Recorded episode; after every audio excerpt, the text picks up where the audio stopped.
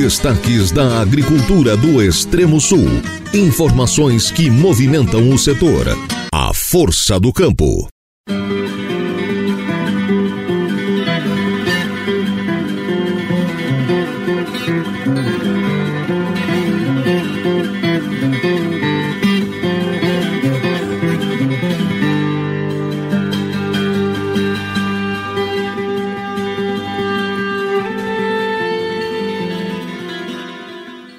Manhã de quinta-feira, 22 de fevereiro, ano da graça de 2024. O dia começa e com ele mais um programa A Força do Campo, aqui na nossa Rádio Araranguá 95.5 FM. Bom dia para você, meu amigo. Bom dia para você, minha amiga.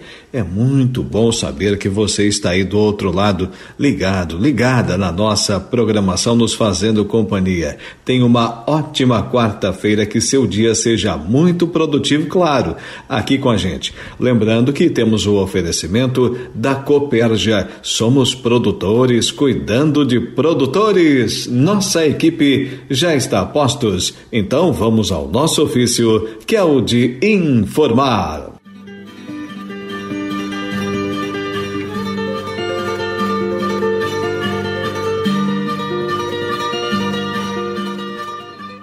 E logo no início, vamos com a previsão do tempo para essa quinta-feira. Sol entre nuvens em Santa Catarina. Claro, aqui na nossa região não é diferente. Mas, a partir da tarde, pancadas isoladas de chuva com raios em todas as regiões típicas de verão. Temperatura elevada, vento nordeste fraco a moderado. Maiores detalhes agora com ele, o expert no assunto, meteorologista Marcelo Martins. Acompanhe agora a previsão do tempo para esta quinta-feira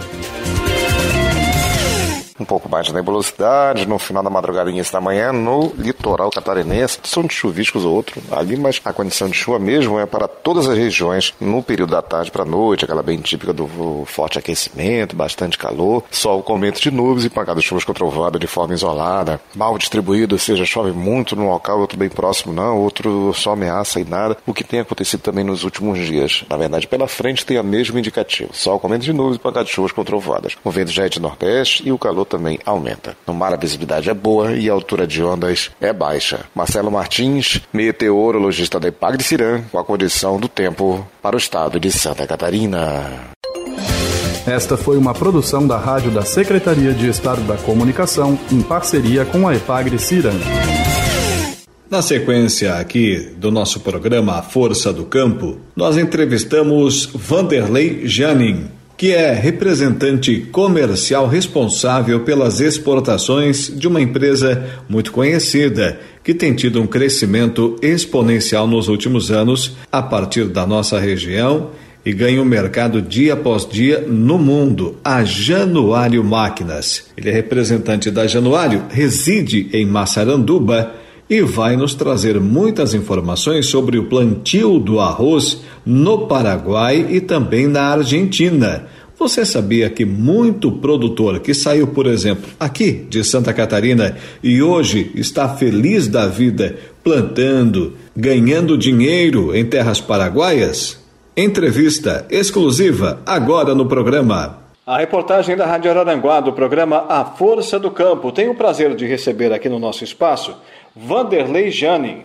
Ele que é representante comercial responsável pelas exportações da Januário Máquinas e reside em Massaranduba, uma das regiões mais importantes para a produção de arroz do estado de Santa Catarina. Vanderlei Janin, esses alemães sempre nos complicando a vida, tá correta a pronúncia, Vanderlei? Bom dia. Bom dia, bom dia, Laor, bom dia ouvintes da Araranguá.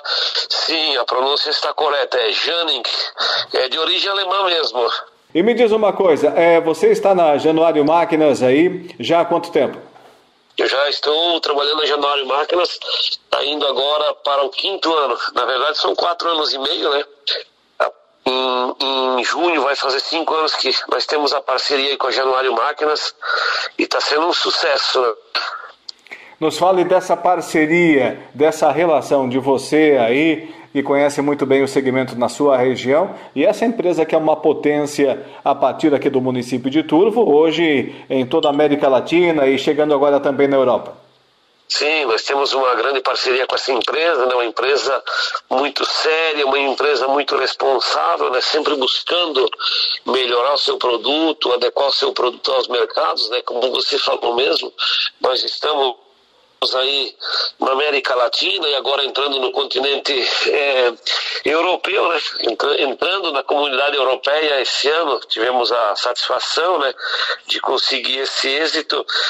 E falar da Januário, para mim é fácil, porque a gente está inserido no contexto, né? então a gente vem acompanhando a evolução do, do nosso produto, que é o carro-chefe, o nosso trator arrozeiro, e a nossa parceria aí, como eu te falei, a gente está indo para o quinto ano de parceria com a Januário, e cada dia a gente vem fortalecendo os laços, é, estreitando os trabalhos, né? sempre com o objetivo de atender o nosso cliente da melhor maneira possível, né? O Januário com aí com o Maurício, com a equipe deles aí, dando sempre suporte, nós aqui da JF, com o meu time aqui, sempre buscando levar essa parceria cada vez mais firme e mais e mais eficiente para o nosso amigo agricultor, o nosso nosso cliente final, né? Agora, Vanderlei, nos fale eh, da sua experiência em Massaranduba. Você que está no seu segmento já há um bom tempo, a JF Máquinas, o que que você eh, procura oferecer para os seus clientes? O, quais são os seus produtos? Quais são os seus serviços? E nos fale um pouco também Nós, da sua história, né? Eu, Vanderlei, trabalho no ramo é, de máquina agrícola voltada para o arroz já há 25 anos, né? É, trabalho no mercado externo há 11 anos, né, levando nossos produtos nacionais aí para alguns países próximos nossos aqui, América Central e agora para a comunidade europeia, né? E eu tenho uma loja aqui em Massaranduba, eu tenho uma representação da Januário Máquinas aqui em Massaranduba, que a gente atende aqui a região norte do estado, atendemos o Tocantins também, o Ceará, e estamos aí inseridos no meio agrícola, sempre buscando levar um, um trabalho de qualidade no pós-venda, na assistência técnica e também em peças e produtos que os nossos amigos agricultores buscam aqui na nossa região e outras regiões que a gente atende aí, né? Nos fale um pouco sobre o seu município, sobre a sua região, como é que começou a história do arroz por aí, quais são as cultivares, a forma como se planta, como se colhe o arroz, para a gente saber se é um pouco diferente aqui da nossa região ou se o trato com essa cultura é similar ao que praticamos aqui no extremo sul catarinense, Vanderlei. É, o, o, nosso plantio do arroz aqui é, é, praticamente igual ao, aí do sul do estado, né? Nós é que somos uma, uma região, uma saranduba é colonizada por alemães, italianos, poloneses, né? Então o arroz aqui já vem de várias décadas, né? Nós somos considerados a capital catarinense do arroz, né? E é a principal cultura nossa do, do município hoje é o arroz, né? No agro. Aí temos banana, palmáceas, e psicultura, né?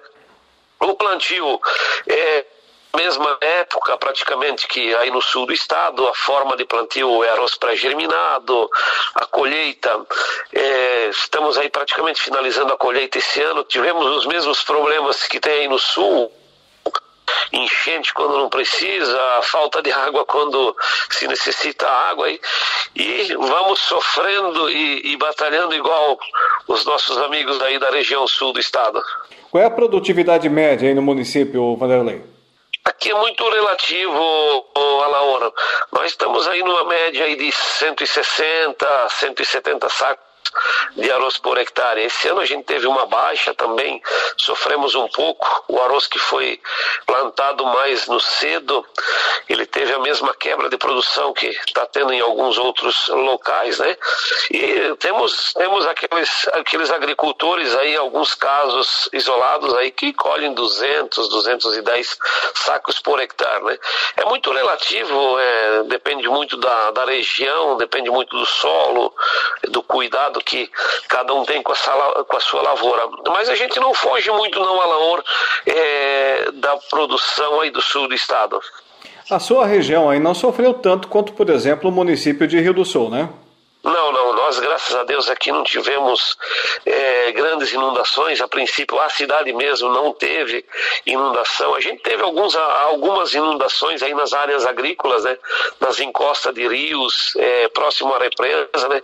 mas nem próximo do que vem sofrendo nossos clientes e amigos aí da região do Alto Vale. Né? O Alto Vale, não só Rio do Sul, como Taió, Pouso Redondo, é, Braço Trombudo, Rio do Oeste, Agronômica, a região aí sofreu muito ano passado, duas enchentes seguidas, né? E agora Rio do Sul novamente aí sofrendo aí com a queda da BR-470, que é o principal eixo de escoamento da produção do, do, do oeste catarinense, do Alto Vale, e aí fica, fica complicado um pouco aí para quem necessita trafegar nessa nossa região, né? O pessoal aí vem sofrendo muito. Você é representante comercial responsável pelas exportações da Januário Máquinas. Um dos motivos de nós entrarmos em contato com você e gravarmos aqui essa entrevista é justamente nessa condição de profundo conhecedor do mercado de arroz, além aí da, da, da sua região aí de Massaranduba, mas principalmente é, no Paraguai e também na Argentina, no Mercosul como um todo. Você tem acompanhado, por exemplo, Vanderlei, as notícias no que diz respeito à quebra da safra na Argentina e também no Paraguai? Sim, a gente vem acompanhando aí a, esse, esse mercado, a gente conhece um pouquinho, não somos um grande conhecedor, né? todo dia a gente vem aprendendo um pouco, né? mas a gente vem acompanhando até porque nós temos é, negócios é, com a Januário Máquina nesses países. Né? Então, falando um pouco do Paraguai, o Paraguai teve um, um uma queda na produção igual praticamente o que a gente teve aqui. Paraguai, uh, tive lá inclusive semana passada, trabalhei na semana passada lá fazendo umas entregas de umas máquinas da Januário ainda, e o Paraguai vem é, é, num ciclo que esse ano eles espera uma baixa de produção aí é, relacionado ao ano anterior, em torno aí de mil a mil e trezentos quilos de arroz por hectare. Isso aí transformando em sacas, aí nós estamos falando aí em, em 25, 30 sacas a menos por hectare, chegando aí nos, nos 10%, 8% em relação ao que eles vêm colhendo. Isso é um número expressivo. É uma região que hoje está produzindo em torno de 148 mil hectares de arroz. Então, se a gente jogar uns 10% aí, a gente já sabe onde esses números chegam. Né? Essa baixa na produtividade se deu ao mesmo, aos mesmos efeitos que a gente teve aqui em Santa Catarina. Né? Chuva excessiva quando não necessitava chuva e seca quando se necessitava água. E é um, é um, um, fator que não, não teve o que escapar na região do Paraguai, que é a região sul onde mais se produz arroz, né? É isso que eu iria lhe perguntar, onde mais se produz arroz no Paraguai, se é mais próximo da fronteira ali com o Brasil, com a Argentina, se é mais no Chaco, onde que mais temos risicultores no Paraguai, ô Vanderlei? A região arozeira do Paraguai, a região mais forte é a região sul, né, que é, é o estado que está lá cerca de Encarnação, né, Coronel Bugado, General Delgado, San Inácio, San Rafael, são as regiões mais produtivas de arroz, onde tem a maior área plantada de arroz, né? Hoje já se planta arroz é, em Concepción, né? Que é mais próximo ao Chaco, que já pertence ao Chaco Paraguai, né? É um arroz que se planta mais no tardio. Inclusive na semana passada a gente estava lá e o pessoal ainda estava semeando arroz, né? Quanto lá embaixo no sul do Paraguai, na divisa com a Argentina, né? O pessoal tá full na colheita, como diz o, os paraguaios. E a região, lógico, mais produtiva de área hoje por, por hectare é a região sul também, né? Existe uma promessa muito grande, um projeto muito grande para a região do Chaco. Tem algumas regiões é, de terra muito fértil, né? Terra muito, é, é, como é que eu vou te dizer assim, uma terra muito, muito própria, muito virgem para o plantio do arroz, né? Em cima do, do Rio Paraguai também, com facilidade de água, né? E o pessoal está agora explorando essa região aí. Tem os brasileiros lá plantando arroz já, vão ter um sucesso grande esse ano, né? Devido ao clima que eles pegaram agora no, no início do ano e final do ano de dezembro, esse pessoal está muito contente assim com, a, a, com o plantio, né? Esses brasileiros que estão no Paraguai são aqui de Santa Catarina, Rio Grande do Sul, do Paraná, do Mato Grosso. Qual é a origem desses brasileiros que hoje estão cultivando arroz no Paraguai? A maioria dos plantadores de arroz no Paraguai são ah, dos, os brasileiros, né? Eles são gaúchos e catarinenses, né? Que já está no sangue, né? O, o, cultivo do arroz. Aí a gente encontra outras pessoas é, do, do Brasil no Paraguai, pessoal que veio mais do norte, mais do centro-oeste, eles já estão mais voltados para a soja, né? Mas o plantador de arroz mesmo no Paraguai hoje é, os brasileiros são do Rio Grande do Sul e Santa Catarina.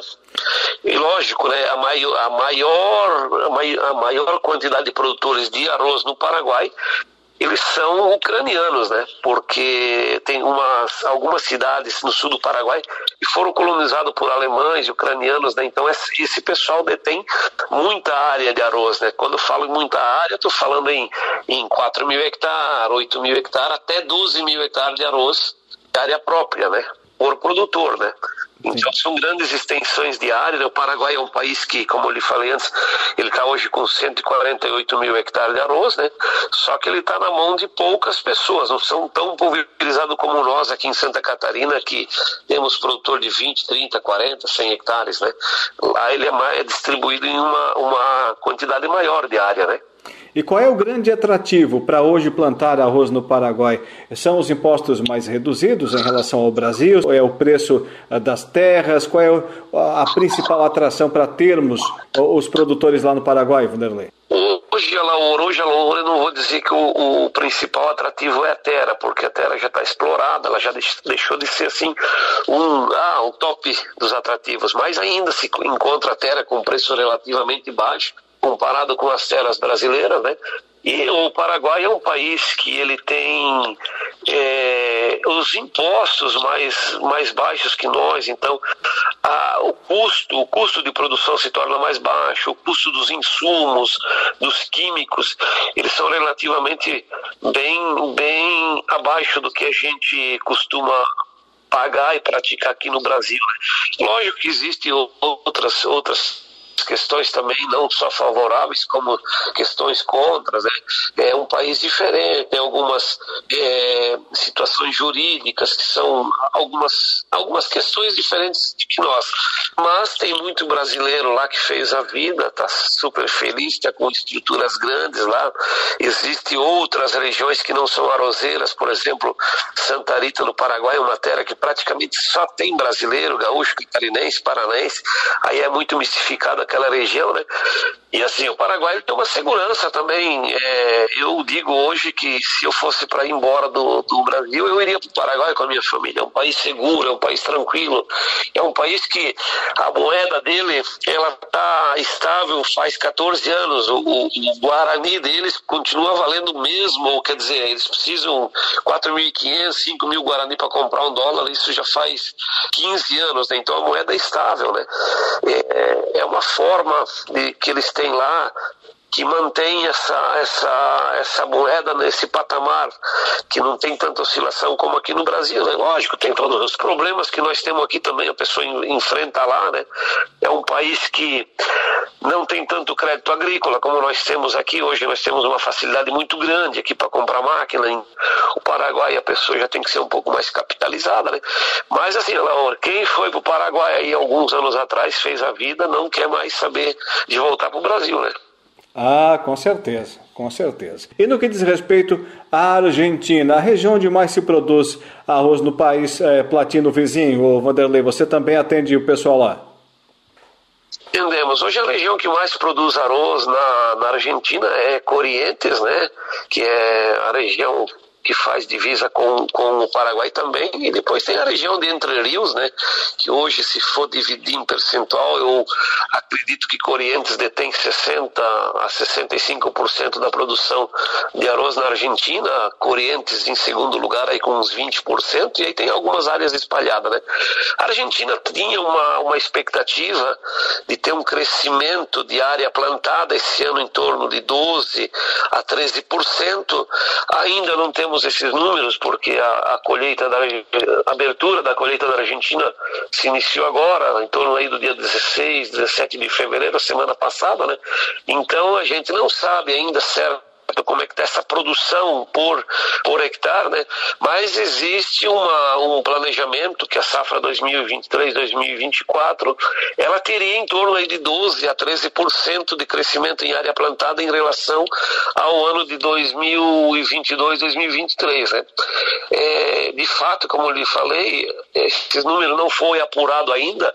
A gente tem que ver o final da safra, porque uma coisa, Laura, é os caras aumentar a área e produzir menos também, porque eles tiveram também os mesmos efeitos climáticos que nós tivemos aqui, né? Então, eu não sei a que ponto agora isso vai refletir no final, né? Mas a Argentina tinha um espaço para crescer, né? Só frisando uma questão, a Laura, em crescimento, né? Sim. O Paraguai é um país que ele tem é, terras propícias para expandir a produção do arroz aí, em dois palitos assim dobrar a área produtiva. Lógico que tem os estudos sobre é, irrigação e outros fatores né? Mas a área propícia para arroz se o Paraguai quiser dobrar a produção no estralar do dedo eles têm área própria para isso né e o governo paraguaio com... permite, eh, Vanderlei, dar incentivos? É, você já falou que tem essa questão é, do crédito, que é um, um, problema lá no, no Paraguai, né? Mas no que diz respeito, por exemplo, às leis ambientais, eles enfrentam os mesmos problemas que os produtores brasileiros? Não, não, Laura. Existe, existem as leis ambientais, mas elas são bem mais brandas do que no Brasil, né? Até porque essas regiões arrozeiras no Paraguai, elas são regiões descampadas já, né? Não são é, regiões de mata que você tem que desmatar, já são regiões mais planas, é, regiões que não tem uma, uma mata em cima, ela tem uma vegetação baixa, onde se tem pastagem muitas vezes, né? Lógico que existe a questão das águas, né? Existe um rio lá no Paraguai que o governo controla muito a água, que é o, o rio Tebiquari, né? Que é um dos principais rios que também corta a região arrozeira, que aí é, é bastante controlado a questão da água, do bombeamento, né? É, o pessoal usa muito o rio Paraná e o, rio, o próprio rio Paraguai, né? E aí tem os rios remanescentes, né? Como eu lhe falei, tem o rio Tebiquari, que é um rio importante, que esse rio ele sofre alguns, algum, alguns anos, não é todo ano, mas tem, tem algum período aí que ele sofre uma, uma baixa, uma, ele fica um, rio muito, muito precário, então é proibido, o governo não permite utilizar bomba, né? E aí acaba prejudicando um pouco essa região aroseira que depende desse rio. Mas o demais é, é tranquilo, as leis trabalhistas também são diferentes das nossas aqui, né? O pessoal não enfrenta tanto problema com os sindicatos, que não existe no Paraguai, né? É, existe uma, uma vantagem muito grande, existe um, uma questão cultural também no Paraguai, como eu lhe falei, a questão do financiamento, né? O pessoal lá, eles conseguem até alguns financiamentos, mas não com tanta facilidade com tantas linhas de crédito que nós temos aqui no Brasil, né? Aqui no Brasil já é cultura, a gente é, trabalhar com custeio, trabalhar com financiamento agrícola, né? Então no Paraguai tem alguma, algumas linhas de crédito com juros mais altos tal, mas o, o, a maioria dos agricultores tentam tocar o negócio deles com recurso próprio. Né? E a infraestrutura, Vanderlei?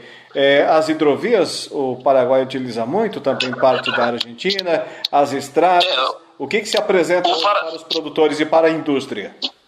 O Paraguai hoje ele tem a segunda maior frota de barcaça do mundo, segunda maior frota de barcaça do mundo, né? Por quê? Porque ele não tem porto, né?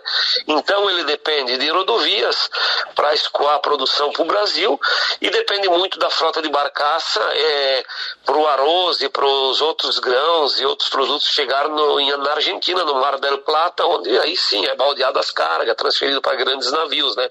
Mas ele utiliza muito essa, essa malha fluvial mas é no sentido em barcaças, né? Porque hoje o Paraguai é um grande produtor, né? De, de carne suína, de um grande produtor de trigo, né? Hoje nós temos uma região muito forte de trigo no Paraguai. Ele é um grande produtor de carne de frango, produtor de ovos.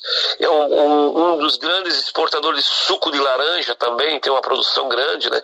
Então, assim, o Paraguai, é, respondendo a tua pergunta, eu me adiantei aqui, as estradas do Paraguai hoje são estradas muito boas, não são autopistas como nós temos aqui no Brasil. Nós temos, nós temos lá no Paraguai duas autopistas, né? Que são duplicadas, que é a Ruta, a ruta 2 e tem uma outra lá que no Merecó recordo o nome, e as outras são todos, são todos rodovias é, é, estaduais, né? Só que são de boa qualidade, são rodovias é, bem tranquila, bem sinalizada, até porque é um país de topografia plana, né? É um país que tem pouca montanha, não é como nós aqui embaixo, tem horas que nós estamos na, na 101 do dois metros no nível do mar, daqui a pouco nós estamos aí a anos para né? É país plano, né?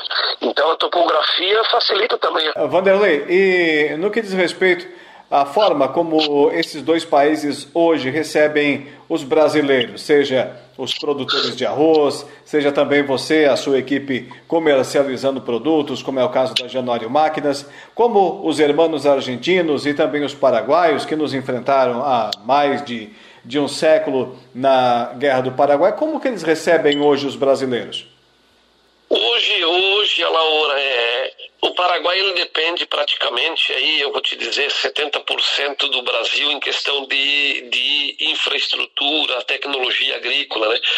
Todos os produtos, é, tratores, colheitadeiras, caminhões, é, máquinas operatrizes, máquinas para beneficiamento de arroz e soja, elas são produzidas no Brasil e o Paraguai o, o, depende muito dessa, dessa tecnologia nossa. Né?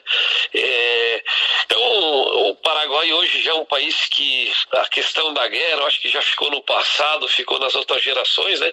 E hoje é um país que ele recebe o produto brasileiro é bem receptiva recebe nós, como brasileiro, como pessoas, quando vamos a trabalho, a fazer os nossos, os nossos, as vendas, as nossas demonstrações, eles recebem nós muito bem, porque eles dependem do nosso produto, né? E em relação a, a, a Januário Máquinas, aí é um, é um produto que tem recebido muito bem é, os tratores, os implementos, né? E estamos crescendo, e estamos crescendo com as vendas no Paraguai, né? E, e a Argentina tem um pouco de dificuldade maior, tem aqui um pouco de restrições, né? Mas é, quando se fala em tecnologia que eles necessitam e que vai beneficiar eles, eles são dependentes disso, então eles é, tra tentam tratar a gente de uma maneira bem amigável, bem tranquila, né? O Paraguai é, é sem sombra de dúvida é um país muito tranquilo de trabalhar, bem diferente da Argentina também, né? Como eu lhe falei, depende muito da nossa tecnologia, né? Depende muito dos nossos produtos, né? O Paraguai é um país que depende praticamente da, da das máquinas operatrizes, da, da do, dos tratores, colheitadeira, praticamente tudo do Brasil, né?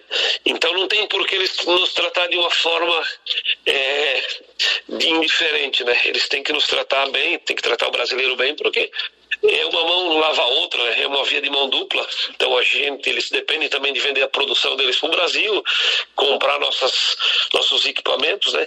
Mas é muito tranquilo, Laura, muito tranquilo de trabalhar com eles, é muito tranquilo de, de estar lá dentro, é bem sossegado. A Argentina, com esse novo presidente, Javier Milei, que quando já desde que fez a sua campanha eleitoral, é, uma série de mudanças em seu futuro governo. Ele venceu o pleito. Da forma como ele tem governado a Argentina, se percebe alguma mudança, Vanderlei? A gente percebe sim alguma mudança na questão de, de segurança, alguma eh, se percebe alguma mudança na intenção também de na questão agrícola, né? Eh, valorizando mais o produto que há um tempo atrás a, a China produzia muito em cima da venda que eles tinham que fazer para a China, né? Para suprir alguma demanda de, de empréstimos que a, a China tinha concedido à Argentina, né? E hoje esse cenário vem mudando. É muito cedo, né, para a gente analisar isso no ciclo agrícola, porque o ciclo agrícola, falando em arroz, aí nós temos um ciclo de 120 a 150 dias, né, então não deu nem tempo ainda de passar um ciclo, né, mas, ah, falando com alguns agricultores agora recentemente, o pessoal está contente. É, parece, aparentemente, é um presidente que vai apoiar a agricultura também, que a agricultura é um dos pilares que sustenta os nossos países aí, né? Mas é, é cedo ainda para a gente conseguir ver alguma coisa na agricultura de, devido ao ciclo né, da nossa cultura. Mas eu acredito aí, acompanhando as notícias e falando com algumas pessoas, que para a agricultura ele vai ser um presidente bem parceiro. Para encerrar, é, tanto na Argentina quanto no Paraguai, é, hoje se fala em quebra de safra similar ao que nós estamos percebendo aqui no, no sul catarinense, em torno de 25%, 30% na safra do arroz, Vanderlei? É, não, não, não vai chegar aí a 25%, 30% no Paraguai. No Paraguai a gente está estimando aí em torno de 18%, 20%, né? Como lhe falei no, no início, eles estão aí com 65%, 70% da colheita já realizada no Paraguai, então tem um, algum caminho ainda para trilhar, né? E na Argentina, na Argentina iniciou agora a, a colheita Está se notando uma pequena quebra, porque são, nós estamos colados um país do outro, então o problema climático que nós tivemos aqui, eh, eles tiveram lá. Não temos ainda esses dados, mas com certeza vai dar uma quebra, sem dúvida, né? A gente não tem números para precisar isso aí, mas quem sabe numa próxima oportunidade a gente tem esses dados mais levantados aí e a gente possa colaborar aí contigo, Alaor, num próximo programa, quem sabe ter esses, esses dados mais apurados aí. Muito bem, finalizando, Vanderlei Januário, quando vai com você aí é, para visitar os clientes nos países vizinhos, já está arriscando um portunhol, Vanderlei? Ah, o Januário, ele arrisca um portunhol misturado com o italiano aí e tenta se comunicar, que nem diz ele. Se a gente não consegue falar o portunhol, a gente faz alguns gestos aí, né? E, mas eu tô querendo, tô querendo levar o, o Januário pra Guiana inglesa, lá é bem tranquilo, os caras só falam inglês britânico, né? É. Então, quem sabe, quem sabe lá ele consegue misturar o italiano dele, né? Meu amigo, muito obrigado por comparecer aqui à programação da Rádio Araranguá. Sei que você está vindo aí nessa quinta-feira para a nossa região. Se puder nos fazer uma visita, o convite está feito. Parabéns pelo trabalho realizado, representando aí na sua região essa grande empresa que é nossa aqui, que é de Santa Catarina, que é a Januário Máquinas. Tenha um bom dia. Obrigado, Alaor. Precisando aí, tomar disposição. Um abraço aos ouvintes aí e até uma próxima. Obrigado.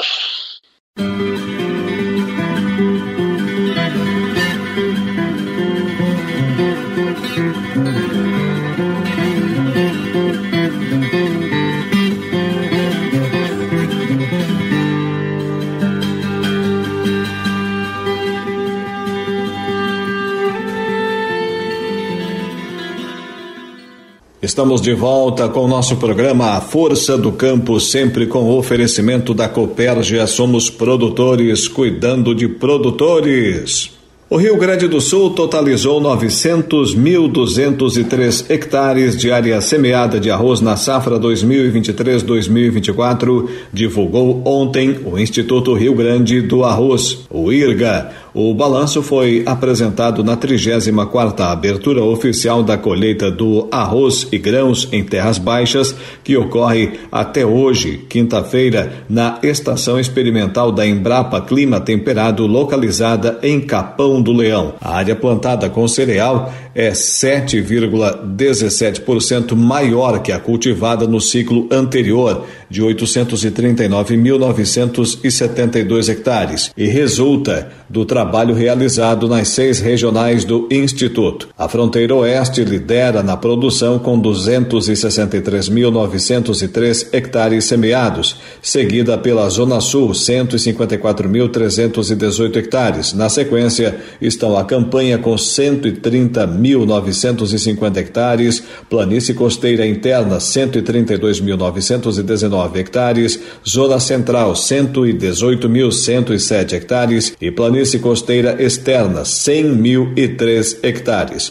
A área de soja em terras baixas totalizou 422.210 hectares nesta safra, finalizando o ciclo com baixa de 16,55% em relação a 2022-2023. A abertura da colheita da safra de arroz também foi palco para a troca de comando da Câmara Setorial da Cadeia Produtiva do Arroz.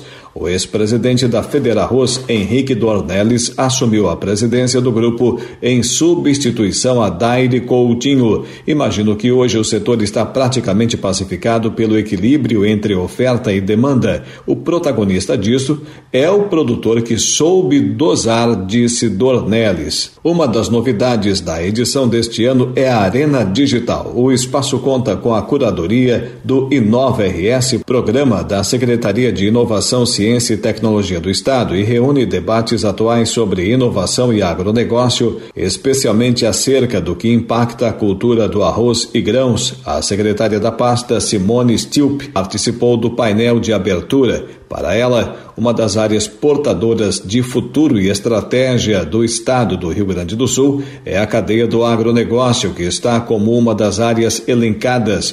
Nós pensamos estratégias, programas e políticas públicas voltadas para a questão da cadeia do agronegócio, pensando na gestão tecnológica, não só da tecnologia da informação, mas biotecnologia, nanotecnologia, para ganhos de eficiência e no sentido de nos diferenciarmos como Estado comparado comparado a outros, opina ela. Para Simone, estar em uma feira tradicional como é a abertura da colheita do arroz e grãos é interessante e pertinente. Cada vez mais temos visto feiras e eventos tradicionais do agronegócio tendo as suas arenas digitais, os seus palcos onde você conecta a questão da inovação, tecnologia e da tradição.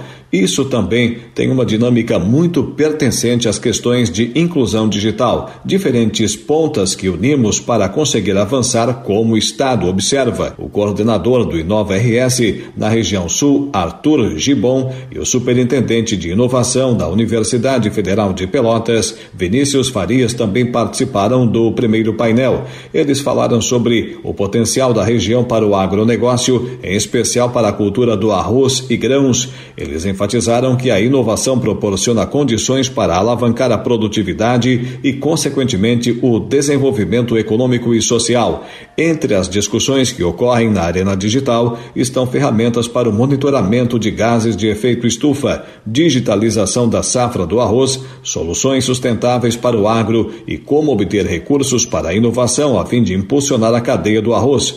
O espaço é aberto ao público. Enquanto isso, aqui em Santa Catarina, a Cidasc executa várias ações sanitárias voltadas à cultura da soja. São medidas que buscam controlar pragas, em especial a ferrugem asiática. O engenheiro agrônomo Diogo Deotti traça o panorama do plantio, cujo calendário 2022-2023 se aproxima do fim. A SIDASC desenvolve permanentemente várias ações sanitárias voltadas à sujicultura. O engenheiro agrônomo Diogo Deotti traz um panorama do trabalho realizado neste início do ano em Santa Catarina. É, nesse momento, nós estamos realizando o monitoramento da, da ferrugem asiática da soja e da mosca da haste, que são duas pragas importantes para o nosso estado, principalmente nessa época do ano, né, que a gente já vem para o final da safra normal e para o início da safrinha, né? E a gente está fazendo então o monitoramento dessas duas doenças. Estamos também agora encerrando o calendário de plantio no dia 19 de fevereiro e a partir de então a gente vai iniciar as atividades da fiscalização do calendário de plantio, então ver se o produtor respeitou esse prazo de plantio também a fiscalização da realização do cadastro das lavouras de soja, que ele é obrigatório e a partir do final do calendário, então, se encerrando o período de plantio, os produtores já devem ter realizado o cadastro de suas lavouras. E a cidade que vai iniciar então a fiscalização dessas duas etapas, o final do plantio e o cadastro das lavouras de soja. O cadastro das plantações de soja deve ser feito até 10 dias após o plantio. Para que ele serve? O cadastro é importante porque nós precisamos de dados sobre o nosso plantio de soja no estado, saber a quantidade que foi plantada, as variedades que foram plantadas de soja e o momento em que essa cultura foi implantada nas lavouras, para com esses dados a gente conseguir é, realizar então a programação do vazio sanitário da soja e do calendário de plantio do próximo ano. Né? Então, com essas informações, a gente consegue discutir com o Ministério da Agricultura e encontrar os melhores períodos para realizar essas duas atividades que são importantes para a sanidade da cultura. O estabelecimento de um calendário de plantio com um período de vazio sanitário da soja é uma medida para conter principalmente a praga ferrugem asiática. Onde o vazio é realizado corretamente, né, onde o produtor ele faz efetivamente a eliminação dessas plantas voluntárias de soja, a pressão da doença, né, da ferrugem principalmente, na próxima safra ela é muito menor. Não tendo né, as plantas vivas na área, não tem o inóculo para a doença, né, então quando é implantada a nova cultura, ela vem num ambiente limpo, né, sem a presença da doença. Então a gente percebe, sim, efetivamente, que a, nas áreas onde o vazio é feito corretamente, a, a, a cultura vem mais limpa, com menos doença na próxima safra. Saiba mais em cidasc.sc.gov.br e nas nossas redes sociais. Cidasc, excelência em sanidade agropecuária. Agora, uma iniciativa interessante. As máquinas agrícolas, fruto de parceria entre o governo brasileiro e uma universidade chinesa, já chegaram ao Brasil. O objetivo delas é ajudar a aumentar a produtividade na agricultura familiar. Olha aí, agricultores familiares do Rio Grande do Norte recebem máquinas da China. Informação no programa. Máquinas agrícolas, fruto de parceria entre o governo brasileiro e Universidade Chinesa, já chegaram ao Brasil. O objetivo delas é ajudar a aumentar a produtividade na agricultura familiar. Os testes começaram na última sexta-feira no município de Apodi, no Rio Grande do Norte. Ao todo, 31 máquinas serão distribuídas a cooperativas e agricultores familiares da região Nordeste, com o objetivo de impulsionar a produtividade. A expectativa é de que o maquinário aumente a eficiência da plantação em diferentes tipos de solo. O acordo, fechado em abril do ano passado entre o governo brasileiro e a Universidade Agrícola da China, prevê um período de testes para identificar os itens dos maquinários que conseguem se adaptar ao dia a dia da produção em território nacional. Além do Rio Grande do Norte, As máquinas também serão enviadas para o Ceará, Maranhão e Paraíba, e a intenção é de que em breve também sejam produzidas no Brasil. O ministro do Desenvolvimento Agrário, Paulo Teixeira, comemorou a chegada das máquinas. Muito importante, isso opõe a, a em dois aspectos. O primeiro aspecto é a baixa mecanização da agricultura familiar no Brasil. Esse é o desafio, mecanizar com máquinas menores e o tipo das máquinas brasileiras são muito grandes. Tem máquina menor no Brasil, mas aqui é uma provocação importante. O segundo, convite para os chineses para construir uma fábrica de máquinas aqui no Nordeste.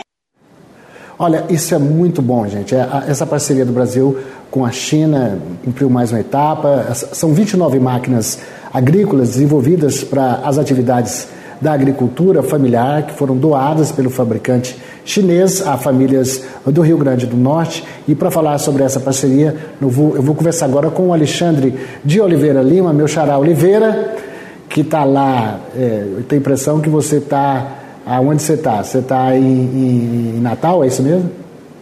A mais bela cidade do Brasil, Natal. É verdade, muito bonita a sua cidade mesmo. Mais bonita que a sua cidade é essa parceria. Olha, eu vou te falar.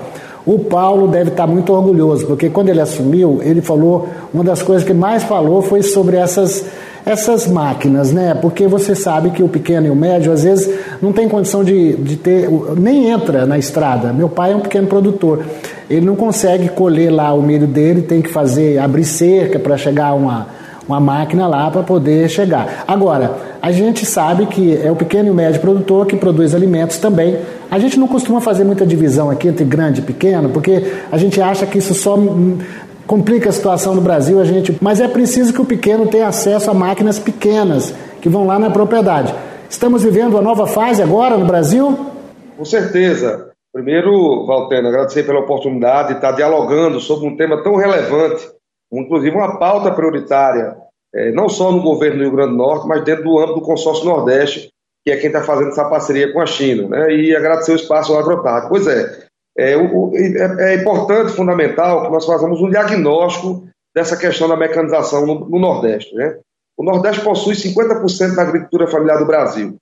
São um pouco mais de 1,8 milhões de estabelecimentos né, da, da, da agricultura familiar. E os níveis de mecanização do Nordeste chegam a 2,3%. Então, é uma agricultura familiar que não é mecanizada, quer dizer, é, o Estado brasileiro construiu um paradigma de mecanização e, historicamente, excluiu a agricultura familiar. Não é aquela agricultura familiar que não está agregada à, à produção voltada para a exportação.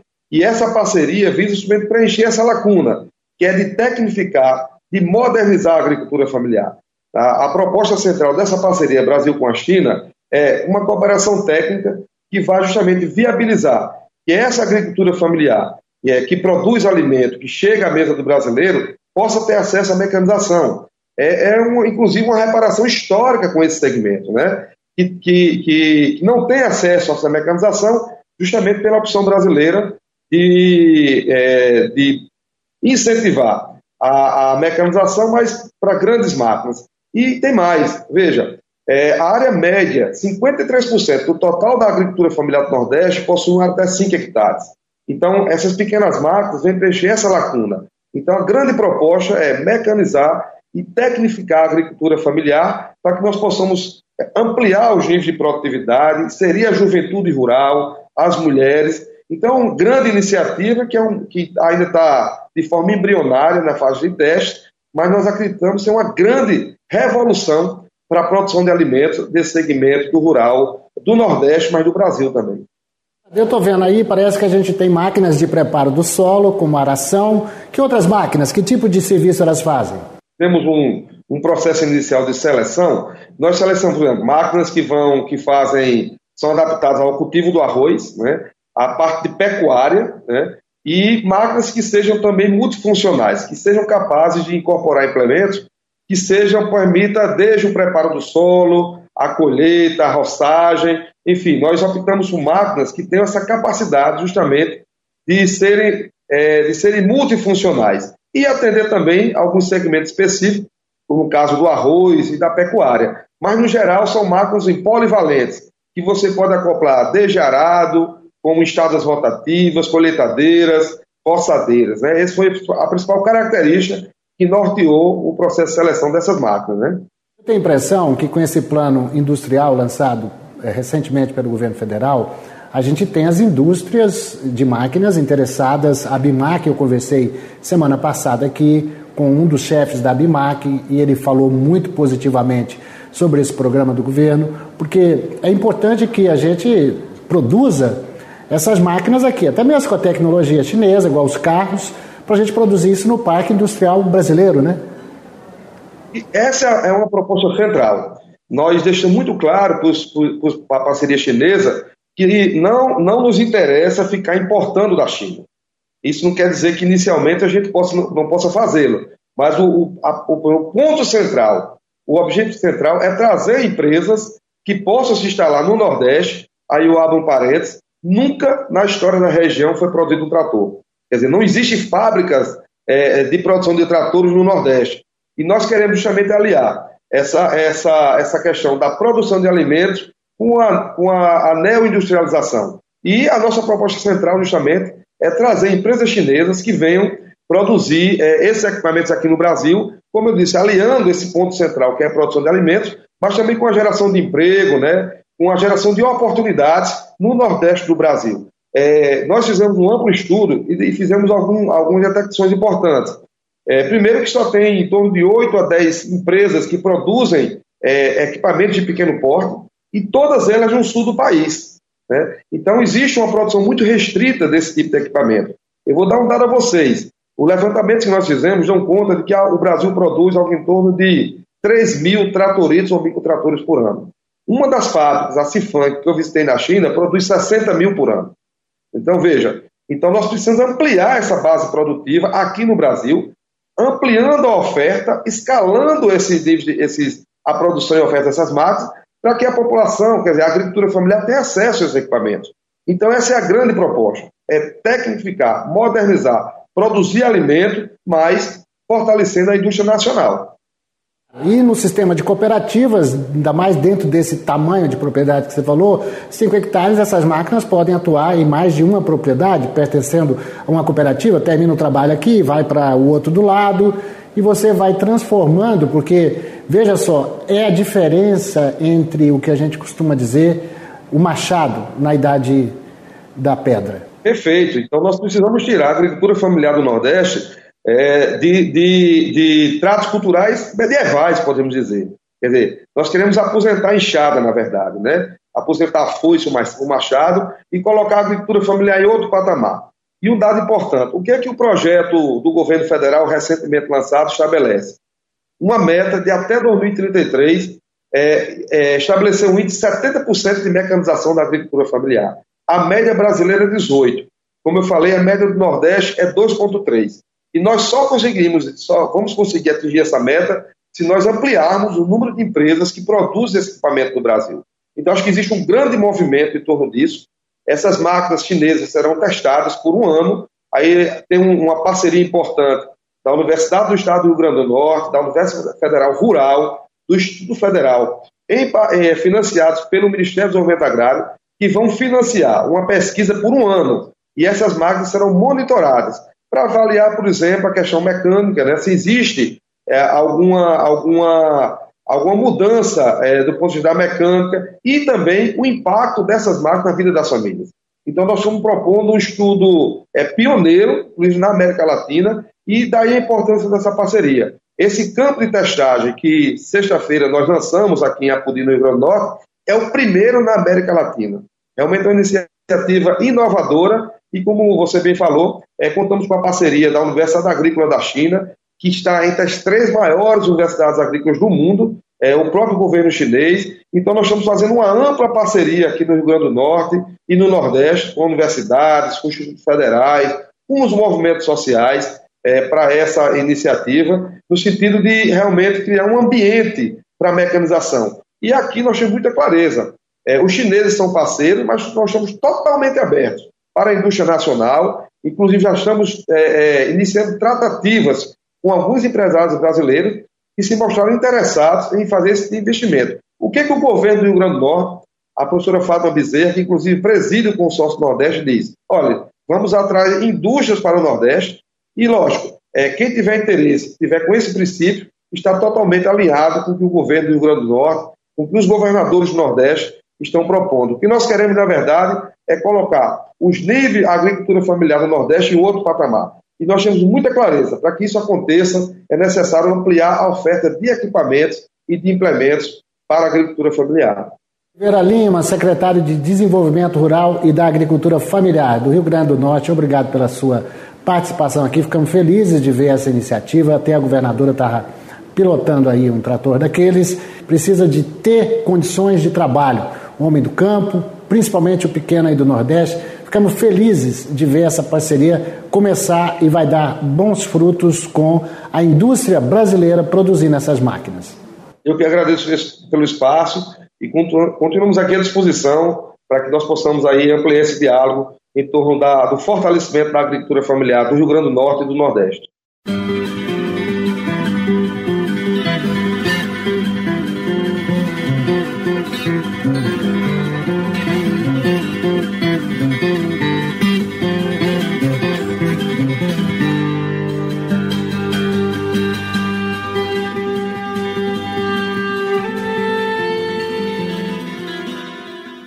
Estamos de volta com a Força do Campo, sempre com o oferecimento da Copérgia. Somos produtores cuidando de produtores. Depois de dois anos difíceis, a suinocultura gaúcha encontra em 2024 uma oportunidade de voltar a ser uma atividade com margem de lucro para o produtor. A perspectiva é apontada pelo presidente da Associação de Criadores de Suínos do Rio Grande do Sul, a Axurs, Valdecir Folador, com base em pelo menos duas premissas: o volume de exportações da proteína, que apenas no primeiro mês do ano já obteve crescimento de 11,7% em relação a janeiro do ano passado, e a queda expressiva nos custos de produção. A exportação é muito importante para equilibrar a oferta e a demanda no mercado interno e não deixar os preços baixarem ao produtor, diz o dirigente que representa os suinocultores independentes. Folador justifica o prognóstico otimista também pelo preço do milho, principal insumo na alimentação dos suínos, conforme dados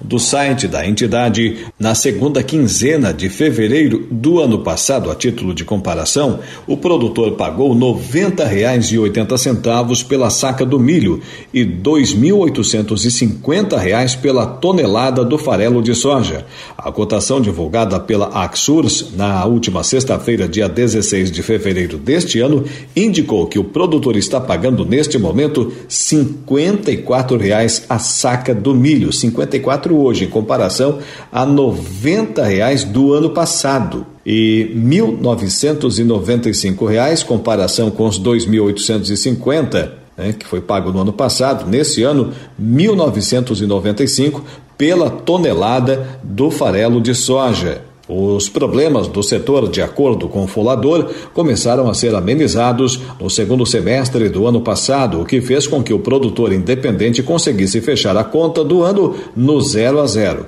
Acreditamos que este ano vai trazer o aumento das margens de lucro, projeta. Na última sexta-feira, o quilo do suíno vivo para o suinocultor fora do sistema integrado de produção era de R$ 6,40. Há um ano, o preço era 14% maior, mas os custos eram cerca de 40% mais caros no milho e 32% mais caros na tonelada do farelo de soja. Mesmo com as expectativas de um ano bom, o Valdecir Folador acredita que a produção da suinocultura independente no estado deve se manter em percentual vegetativo para essa manhã de quinta-feira, 22 de fevereiro, vamos encerrando a Força do Campo, sempre com oferecimento da Coperja. E você sabe, na Coperja são produtores cuidando de produtores. Hoje ficamos por aqui, amanhã estaremos de volta nesse mesmo horário. Um abraço, bom dia, ótima quinta-feira e até lá. A Força do Campo, de segunda a sexta às 6 horas da manhã.